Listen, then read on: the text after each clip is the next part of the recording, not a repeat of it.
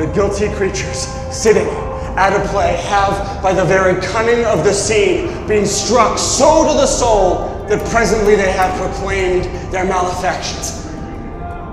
Faltam-lhe as legendas, é verdade, mas nem por isso se deve perder uma adaptação de Hamlet que a Google realizou em parceria com a companhia de teatro norte-americana Commonwealth Shakespeare Company.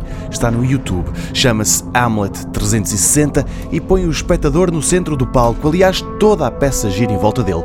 Trata-se de uma produção moderna de um dos textos mais importantes da história do teatro e o espectador está no centro do palco porque, em dados momentos, está a protagonizar o papel silencioso do fantasma, o pai de Hamlet, o rei da Dinamarca, assassinado pelo irmão e é mais sobre essa relação entre Hamlet e o seu pai que esta adaptação se debruça.